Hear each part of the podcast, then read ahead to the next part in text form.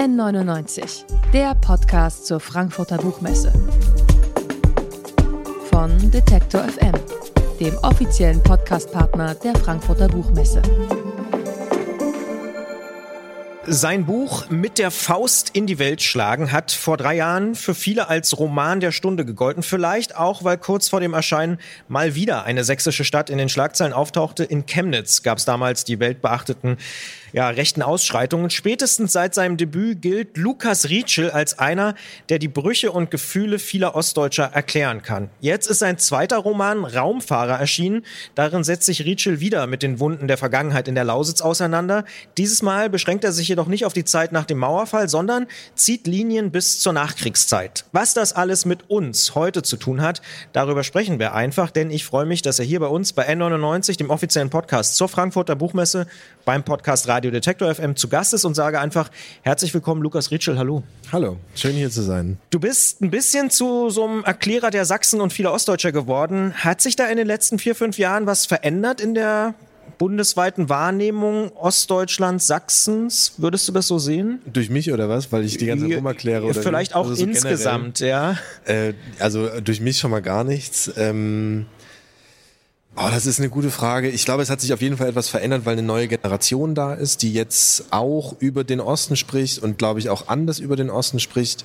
Das hat sich auf jeden Fall verändert und ich glaube, dass auch anders gesprochen wird auf einmal. Ich glaube, dass, du, es war lange Zeit überhaupt nicht möglich, DDR zu sagen, ohne sofort danach Unrechtsstaat sagen zu können und zu müssen eigentlich. Ne? Also man musste wie so ein, sich immer wieder rechtfertigen für diese Biografien und was da passiert ist und ich glaube, dass viele Menschen erkannt haben, dass sie nicht mehr so in die Pfanne gehauen werden, dass sie nicht mehr so vorgeführt werden. Ähm, eben Menschen, die zu DDR-Zeiten gelebt haben und die all diese Stereotype mitbekommen haben. Ne? Und ähm, da tut sich gerade etwas und auch im Verständnis darüber, dass es die DDR nicht gibt, genauso wie es den Osten nicht gibt, völlig klar, aber man muss es leider immer wieder sagen, ja. Ähm, und es gibt eben da, wo es die DDR nicht gibt, auch diese Geschichte nicht, sondern man muss, glaube ich, verstehen, dass alle daran irgendwie mitarbeiten und dass es ganz viele Perspektiven auf diesen Landstrich gibt, auf diese Geschichte, auf diese Gesellschaft. Ähm, und das lernen wir und das ist müßig und mühselig mitunter, aber ich, ich glaube, es, es fruchtet irgendwie langsam. Ja. ja. Vielleicht Transparenzhinweis an dieser Stelle. Ich bin auch äh, aktiv in, einem, in einer Initiative, die heißt Wir sind der Osten, die sich genau Ach, mit, mit diesen ja, Fragen auseinandersetzt. Ja. Genau, nur damit das hier sozusagen allen Hörerinnen und Hörern auch klar ist. Ich folge euch bei Instagram. Ah ja, das ist sehr gut, Dankeschön. ähm, kommen wir mal zu deinem Roman. Da geht's auch um einen Nachgeborenen, denn Jan, der kommt 1989 zur Welt, also gerade so noch in der DDR. Hm. Äh, aber logischerweise kann der ja gar keine Erinnerung mehr haben an, an den Staat. Dafür nehmen ihn aber auch seine Eltern mit in die alten Betriebe und so. Und das ist ja, und da sind wir beim Thema eigentlich, äh, was du auch gerade schon angesprochen hast, eine ziemlich spannende Generation, denn selber hat sie ja die DDR gar nicht erlebt, aber durch die Eltern wird sie so mitgeprägt, irgendwie ja. so überformt, sagt man, glaube ich, soziologisch. Manche meinen ja sogar, dass deine Generation in dem Fall jetzt die alten Fragen der 90er nochmal anders stellt. Würdest du das unterschreiben, dass da irgendwie was anders ist?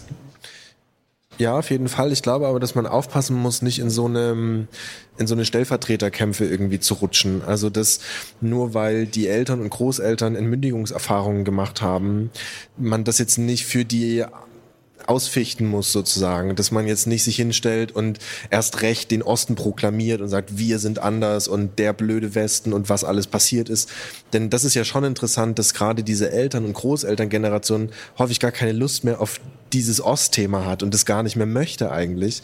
Und wer sind wir denn jetzt hinzukommen, ähm, gerade in meiner Generation, die ja gar keine biografische Verwurzelung mehr mit der DDR hat, zu sagen, naja, aber jetzt müssen wir schon noch mal drüber sprechen und jetzt müssen wir uns das schon noch mal anschauen. Also das ist eine Anmaßung und dann wird es häufig eben schwierig, da irgendwie noch eine Fahne hochzuhalten. Also klar, Solidarisierung ist wichtig und das überhaupt zu thematisieren und zu zeigen ist wichtig, aber es nicht in irgendwelche, ja, das das nicht aggressiv zu gestalten. Also ich, ich habe manchmal die, die Sorge, dass wir vielleicht dahin kommen, dass irgendwann so eine Nachwendegeneration West dann auch wieder das Westdeutsche proklamiert und sagt, aber wenn ihr die ganze Zeit über euer Ossitum redet, so dann ist es ja nur folgerichtig, jetzt auch diese Grenze wieder komplett zu ziehen. Mhm. Das ist total übertrieben, das ist mir klar, aber die Sorge ist schon da. Also ich suche eher dieses das Vereinende und das, das Gemeinsame, als jetzt nochmal die Differenzen aufzutun.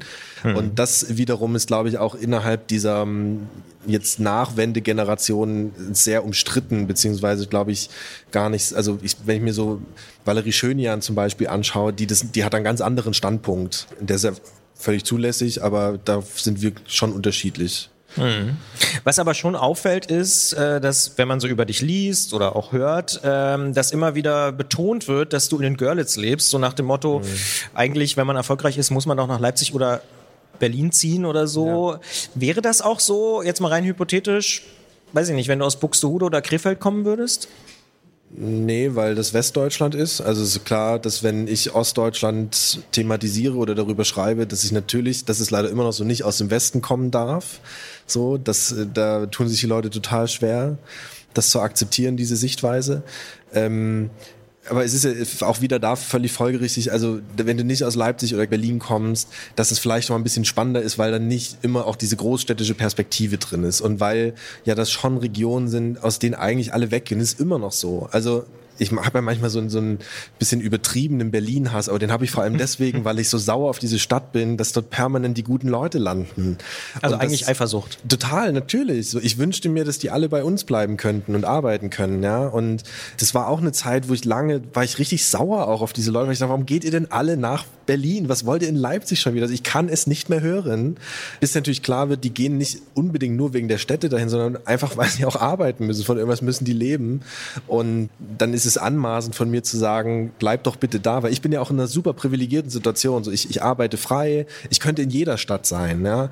Und mich dann hinzustellen und mich darüber zu beschweren, dass, dass die Leute gehen, das ist blöd. Also die müssen Geld verdienen, die wollen eine Familie gründen so und das ist dann vielleicht eben nicht in Görlitz. Ich wünschte mir das natürlich für die Region, aber aber da sind wir immer noch nicht. Aber es gibt ja auch Leute, die sagen, na ja, Moment mal, Lukas, die im Wendland oder im Saarland, die sind genauso eifersüchtig auf Berlin. Also es ist ein reines Stadt-Land-Thema. Ja, das ist ein absolutes Stadt-Land-Thema. Ich, ich freue mich ja irgendwie auch für Leipzig, dass das jetzt mal so eine überregionale Strahlkraft bekommt, dass auch so viele Westdeutsche dahin ziehen. Also es ist das erste Mal, dass wenn ich so in, weiß nicht, auch in Köln bin bei, bei Lesungen, dass sie dann sagen, also Leipzig fände ich schon spannend, ich würde schon gerne mal nach Leipzig gehen. Und wenn ich so, das war vor 15, 20 Jahren, hätte das kein Mensch hätte das gesagt. Und jetzt ist das da und das freut mich auch. Oder auch das hier auf dieser Buchmesse, das ist ja sowieso immer diese Differenz, Frankfurter Buchmesse, Leipziger Buchmesse, auch viele sagen, nee, also Leipzig finde ich schon besser. So mit diesem Lesefestival drumherum und irgendwie von der Atmosphäre und lieber Leipzig als Frankfurt. Und das finde ich auch toll, ne? dass dann mal jemand sagt, nee, also dieses, das ostdeutsche Modell der Buchmesse finde ich besser als das westdeutsche voll dafür. Mhm. Aber klar, also ich bin jetzt ein bisschen gesprungen, aber das ist Stadt-Land. So, in Wendland, die haben auch riesengroße Probleme mit, mit auch da einer Abwanderung, einer Überalterung. Ich sage ja auch nie oder ich versuche das oft zu betonen, das ist nicht ein ostdeutsches Thema, nur ein ostdeutsches Thema. Also gerade diese Überalterung von Gesellschaft, diese ähm, auch Abwanderung, dieses zentralisierende städtische, das, das können wir auch in Südkorea und in Japan beobachten. Das sind, das sind westliche Probleme, Industrienationen Probleme. Und das ist nicht Ost-West. Ja. Das wird uns überall noch beschäftigen. Und auch in Bayern, was jetzt super floriert, auch die werden sich und setzen sich wahrscheinlich auch in gewissen Teilen schon damit auseinander. Aber klar. Franken oder so, ja. Genau. Du warst so. ja in Bamberg jetzt auch. Ja, ja. Genau. Ähm, in, in dem Buch erzählst du auch, oder anders, der Protagonist beobachtet das, wie so Orte seiner Kindheit verschwinden, weil ganze Gebäude abgerissen werden zum Beispiel. Und du hast auch mal in einem ja. Interview gesagt, dass da die Spuren der DDR beseitigt werden. Ich persönlich kenne das auch aus meiner Heimatstadt in Potsdam. Da ist im Prinzip auch alles abgerissen so worden, was ja. irgendwie an die DDR noch erinnert. Ja. Der Palast der Republik in Berlin ist sicher so das prominenteste Beispiel, was irgendwie allen einfällt. Gleichzeitig sehen wir aber auch, da gibt's Bauwerke aus der DDR, die ganz bewusst auch bewahrt werden. Weiß ich nicht, Robotron in Dresden, Kulturpalast, Gera, ja, Karl-Marx-Denkmal in Chemnitz und so. Wo ist da das richtige Maß? Ja, ich fände es schon wichtig, wenn das nicht immer nur so repräsentative Bauten sind, sondern auch diese architektonisch würde man von profanen ba Bauten sprechen. Ich, ich glaube, daran sind ja Erinnerungen geknüpft. Also ich weiß noch, dass wir mit dem waren wir mit dem, mit dem Theater, also der, der erste Roman kam ja in Dresden auf die Bühne und wir hatten dort viele Schauspieler, die eben nicht aus dem Osten kamen oder die Regisseurin, die war eine Niederländerin und dann haben wir, ähm, haben wir gesagt, okay Leute, wir packen euch alle in so einen, in so einen Bus und dann fahren wir mal in die Lausitz und fahren mal nach Hoyerswerda, damit ihr mal so ein Gefühl dafür bekommt. Und dort war es so, wir sind da angekommen und da stand ein Mann vor einem Wohnblock, der gerade abgerissen wurde. Und dann hat er uns unter Tränen erzählt, dass der halt Anfang der 90er Jahre ist er nach Baden-Württemberg, hat dort für die, ne, für die Arbeit, hat dort seine Kinder bekommen und hatte seine Kinder dabei in Hoyerswerda vor diesem Wohnblock, weil er denen nochmal zeigen wollte, wo er aufgewachsen ist. Und gerade aber in dem Moment war dieser Block schon gar nicht mehr da. Dann hat er gesagt, so stellt euch das mal vor, Kinder, dort war irgendwo, da war das Kinderzimmer und dort die Stube mit dem Weihnachtsbaum. Und dann hat er uns noch so ein bisschen adressiert und meine, dreht euch mal um, so dahin die Wiese, da ist nur noch der Gullideckel da. Da war mein Kindergarten. Und dort, wo jetzt dieses dänische Bettenlager steht, da war mal meine Schule. Nichts davon ist da, nichts erinnert an mich. So, und selbst ich kann meine Erinnerungen irgendwie nirgendwo mehr verorten und diese Vergangenheit und einfach nur dieses ja sehr existenzielle Bedürfnis vom Menschen zu sagen, ich war mal hier. Ne? Deswegen schreiben Leute Hallo auf irgendwelche dreckigen Autoscheiben, einfach um zu zeigen, so ich war da, ich habe gelebt.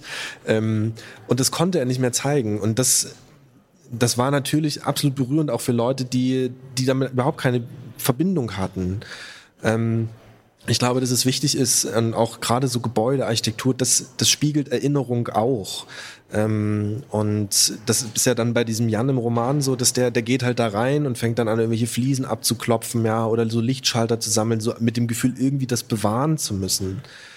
Was ja dann auch irgendwie wieder Quatsch ist. Also ja, ja. Wie, wie soll der Fliesenspiegel ne, an, an deine Wohnung erinnern so? Aber das da gerade auch in dem Moment ist dieses Raumfahrer-Ding auch geboren, weil ich so dachte, genau du bist so ein Raumfahrer, du bist so ein Typ, der der irgendwie gefangen ist zwischen diesen Welten, der, der so seinen Heimathafen verloren hat und so auch das Gefühl hat, die Wurzeln abgeschlagen bekommen zu haben. Und das hat mich enorm beschäftigt und tut es auch heute noch. Und das mündet da alles irgendwie in diesem Buch. Da geht es ja darum, also wie erinnern, wo erinnern wir, und ähm, da gehört für mich auch so ein Wohnblock dazu. Mir ist aber völlig klar, dass man die nicht immer erhalten kann. Ja, also wenn wir all die Wohnblöcke erhalten würden, so dann wäre Hoyerswerda jetzt eine Geisterstadt. Es ist klar, dass man so nicht arbeitet. Ja, so funktioniert es dann nicht. Und dann muss man dann vielleicht doch sowas wie einen Kulturpalast in Dresden mal erhalten. Und auch da finde ich es aber schwierig. Ich war da jetzt für eine Lesung und die Stadt Dresden hat jetzt, ich weiß nicht, ob du den kennst, aber da ist, ich glaube, an der, wenn man davor steht, an der linken Seite des Kulturpalastes ist so ein großes sozialistisches ich glaube, es sind Fliesen, mhm. also so eine, so eine Wandkunst. Ja? Also man sieht natürlich Lenin und rote Fahne und klar, man kennt es, aber irgendwie ja auch ein Zeugnis dieser Zeit. Und jetzt hat aber Dresden vor dieses Gebäude Bäume gepflanzt. Genau an dieser Seite, vor dieses Wandbild. Und es ist völlig klar, dass so in sagen wir mal so spätestens fünf Jahren diese Kronen so hoch stehen werden, dass man dieses Bild nicht mehr sieht. Und das ist das ist bitter, finde ich. Also das ist, so sollte Erinnerung eigentlich nicht funktionieren. Und dann klar, du hast es angesprochen, dann guck dir Potsdam an und den Dresdner Neumarkt und das, das ist ein Thema nochmal für sich. Ja. Machen wir beim nächsten Mal vielleicht. Aber um, um, mal bei Jan und vielleicht auch Stichwort Dresden zu bleiben, der hat einen Patienten, der ihm unbedingt ein Geheimnis verraten möchte. Denn der ist der Bruder des bekannten Malers Georg Baselitz, der in der Nähe von Kamenz auch aufgewachsen ist. Ja. Ähm, der eine hat es aus der DDR rausgeschafft äh, und dann hat die Stasi so diese Fernbeziehung der beiden gestört. Was fasziniert sich so an dieser Biografie? Also erstmal war diese, diese Biografie von Günter Kern eine wie, wie die, glaube ich, viele andere auch hatten. Ne? Also das passiert schon oft, dass nach so Lesungen kommen dann so Leute zu mir und sagen, Ach, Herr Rietschel, ich habe so ein spannendes Leben geführt. Das müssen Sie das müssen wir aufschreiben. Geschichte, genau, das, ja. das müssen Sie aufschreiben. Das würde Sie wundern, was ich alles erlebt habe. Ja, ja und dann sage ich denen natürlich auch, gucken uns so an und schicken Sie mir mal was und so. Und das passiert dann auch oft. Und so ähnlich war das bei Günter Kern auch. Und bei ihm kommt ja aber diese Komponente dazu, dass sein Bruder einfach ein weltberühmter Maler ist. Wenn ich einer der, der größten deutschen Nachkriegskünstler eigentlich, so dass es so ein bisschen auch auf der Hand lag, okay, schau dir mal an, was der gemacht hat. Ne? Und dann habe ich angefangen, mir diese Gemälde anzuschauen und bin sehr schnell, also ich habe irgendwie so eine Art von Heimatgefühl entwickelt, weil der hat so eine Farbigkeit gehabt ähm, oder aufgegriffen, wie ich sie von meinen Landschaften her kannte. Der hat irgendwie Motive verwendet, wo ich immer dachte, das hast du schon mal gesehen. Er hat eben sehr viel diese Seenlandschaft ähm, aufgemalt von in Deutsch-Baselitz, also bei Kamenz, wo er aufgewachsen ist. Und viel entscheidender war dann eigentlich diese Heldenserie. Das ist so eine Gemäldeserie, 60er Jahren ist die entstanden und die zeigt so ähm, Männer völlig kaputt, so zerschlissene Uniformen und man sieht auch, der Körper ist geschunden und die, die Gliedmaßen, die hängen so komisch und das Blut überall. Und das hat den Hintergrund, dass sein Vater, der war Dorfschullehrer, aber dann NSDAP-Mitglied und ist dann später für die Wehrmacht noch äh, im, im Osten gewesen und hat dort gekämpft und kam eines Tages aus dem Krieg zurück am Kamenzer Bahnhof. So, und dann steigt da halt so ein Mann aus und ich versuche mir das vorzustellen als, als Kind, den, den du noch verabschiedet hast und das war noch ein ganzer Körper und auf einmal ist es halt, ist es eine Art Krüppel, ja, also dann hat er nur noch ein Auge und einen Splitter im Kopf und humpelt durch die Gegend, muss immer gestützt werden. Und Basels hat diese Kindheitserinnerung, der hat die genommen und aufgemalt und hat damit ja diese Nachkriegsgeneration so ein bisschen festgehalten und dieses, in sich gekehrte, kaputte, schweigende, sich versuchen neu zu orientierende. Nicht drüber reden. Genau, ja. so. Und, und dann habe ich überlegt, was, was sind so meine Kindheitserinnerungen? Auch an Kamenz speziell. Und wir haben in Kamenz ein, ähm, also Kamenz ist Garnisonsstadt gewesen und dann hatte die NVA dort ein riesen, riesen Armeegelände, Kaserngelände und die Offiziersausbildung. Und dann habe ich so, so Bilder im Kopf gehabt von Männern, die um dieses Gelände schleichen und die sich noch so salutieren und die ähm, also irgendwie damit verbunden waren. Ich habe es natürlich nicht verstehen können. Ich, oh. ich kannte die DDR nicht und so, aber ich hatte dieses Bild. Das waren Männer und die waren oft betrunken, lagen die dann so rum. Und da hatte ich irgendwie sind das so auch Helden, aber gestürzte Helden, so wie Basel jetzt diese Nachkriegshelden hatte. Ne? Und überhaupt nicht vergleichbar. NS-Zeit, DDR-Zeit null. Darum geht es ja, nicht. Ja, ne? Aber ja. es geht um das danach. Also es geht um genau was kommt dann? dieses genau. Also wir sind ja so groß darin, unsere Scheinwerfer immer auf diese politischen Ereignisse und historischen Ereignisse zu richten und das ist eben Kriegsende und Mauerfall. Aber was ist danach passiert? Ja und wie war eigentlich diese Orientierungsphase und dieses eben wieder irgendwie auf die Füße kommen? Und ich glaube schon, dass es da Parallelen gibt und wahrscheinlich auch nochmal Parallelen zum Ende des Ersten Weltkrieges. Und ich glaube immer nach diesen großen, einschneidenden Ereignissen. Und dann habe ich das, das ist eine sehr lange Geschichte, sorry, aber ich habe dann. Wir haben Zeit. Genau, ich, das habe ich gesehen und ich dachte mir, okay, das ist eine Klammer für diese Geschichte. Also Nachkriegszeit, Nachwendezeit, diese, diese Wunden zu vergleichen oder zumindest nebeneinander zu stellen. Das machst du ja in dem Buch auch. Genau. Ja. Und da, und das war der Moment, wo wo klar war, dass diese ähm, vermeintlich einfache Biografie von Günter Kern, diese gescheiterten Fluchtversuche, dieses sich arrangieren mit dem System, das war dadurch eben auch mehr, weil sein Bruder mehr dazu beigetragen hat. Ne, es geht in dem Text ja gar nicht so sehr um Baselitz als Person, eher seine Gemälde und was die so ausdrücken und daneben eben die vermeintlich unbekannte, unberühmte Figur des Bruders. Und das fand ich eben so reizvoll, diese Familie zu nehmen und einen normalen Menschen, der nicht weltberühmt geworden ist, zu nehmen und zu erzählen und mhm. dann aber diese Gemälde einfließen zu lassen, ähm, um diese Verknüpfung herzustellen. Mhm. Und dadurch auch diese Gegenwartskomponente mit der Vergangenheit zu verknüpfen, was im Buch ja eine wichtige Rolle ist. Ja. Genau. Du hast schon auch das Bild der Raumfahrer angesprochen. Das würde ich gerne am Ende noch mal, noch mal einmal versuchen, mhm. so ein bisschen besser zu verstehen, vielleicht ja. auch für die Hörerinnen und Hörer, die das Buch möglicherweise ja noch nicht gelesen haben, sehr wahrscheinlich sogar. Mhm. Du hast gesagt, die sind irgendwie so zwischen den Welten. Das erkennt man, glaube ich, auch, wenn man das Buch liest. Aber mhm. Raumfahrer ist ja im ersten Moment erstmal auch Sigmundin und irgendwie so ja. die, die Vorzeigeleute. Ja, genau. Das passt ja gar nicht so richtig zusammen. Ne? Und, und das, nee, das, das, das, passt null zusammen. Es geht ja auch, äh, es geht ja eher um dieses Bild eines, eines Menschen, der im All schwebt und so ein bisschen zwischen Erde und Mond oder wo auch immer, wie in so einem luftleeren Raum eigentlich. Ja. Und ich habe versucht, dieses dieses Bild, was ja einen Nicht-Ort so richtig beschreibt, dann auch auf die Zeiten zu verwenden, also zwischen eben Vergangenheit und Gegenwart. Ähm, und gleichzeitig auch dieses völlig losgelöst von, von seinem Heimathafen, von seinem Heimatort und noch, noch so gerade so, dass, dass du, dass du noch mit, mit, mit der Rakete verbunden bist, aber selbst die steht dann kein Kontakt mehr zu irgendeiner Basis. Vielleicht noch Funkkontakt. genau, so. das, das besteht vielleicht. Also so, ja. wenn, wenn man das jetzt sehr überinterpretieren mhm. würde, dann kann man da glaube ich noch so ein paar Bilder finden, aber ich habe ich hab dieses Bild gehabt von diesem schwebenden Zustand und von diesem Nicht-Ankommen und ja, und, und dann dachte ich, das ist, das ist für mich ein Raumfahrer. Und deswegen heißt es ja dann nicht Astronaut oder, äh, Kosmonaut. oder Kosmonaut, ja. Oder Taikonaut. Ich wollte gerade sagen, die, die chinesischen heißen Taikonauten, genau. Ähm, So heißt es ja eben nicht. Deswegen ist auch das Cover ein anderes. Aber das war auch eine, ich hatte jetzt eine Lesung in Bautzen und da war dann auch eine Frau und die meinte, na ja, und da habe ich das gesehen und dann so Raumfahrer und dachte, das ist ja gar nicht mein Thema. gar nicht, ja. Und, und dann hat sie, und das fand ich aber so nett, weil sie meinte sie noch, ja, aber dann habe ich das gesehen, das ist von dem Lukas Rietsche und das mochte ich ja das erste so gerne und habe ich dann trotzdem gelesen und dann habe ich gemerkt, das hat ja gar nichts damit zu tun. Und ich weiß auch, dass das, das ist nicht so leicht zu verstehen, dieses Bild und dieser Titel. Aber wenn man sich auf dieses abstrakte Bild einlässt, eines Menschen, der schwebt und der so hin und her gerissen ist vielleicht und losgelöst ist, dann, dann passt das wiederum. Ja.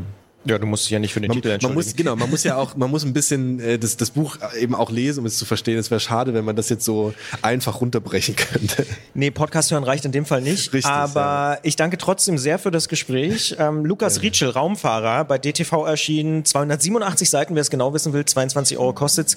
Und ich sage vielen Dank für das Gespräch. Ja, danke für die Einladung. N99, der Podcast zur Frankfurter Buchmesse. Von Detektor FM, dem offiziellen Podcastpartner der Frankfurter Buchmesse.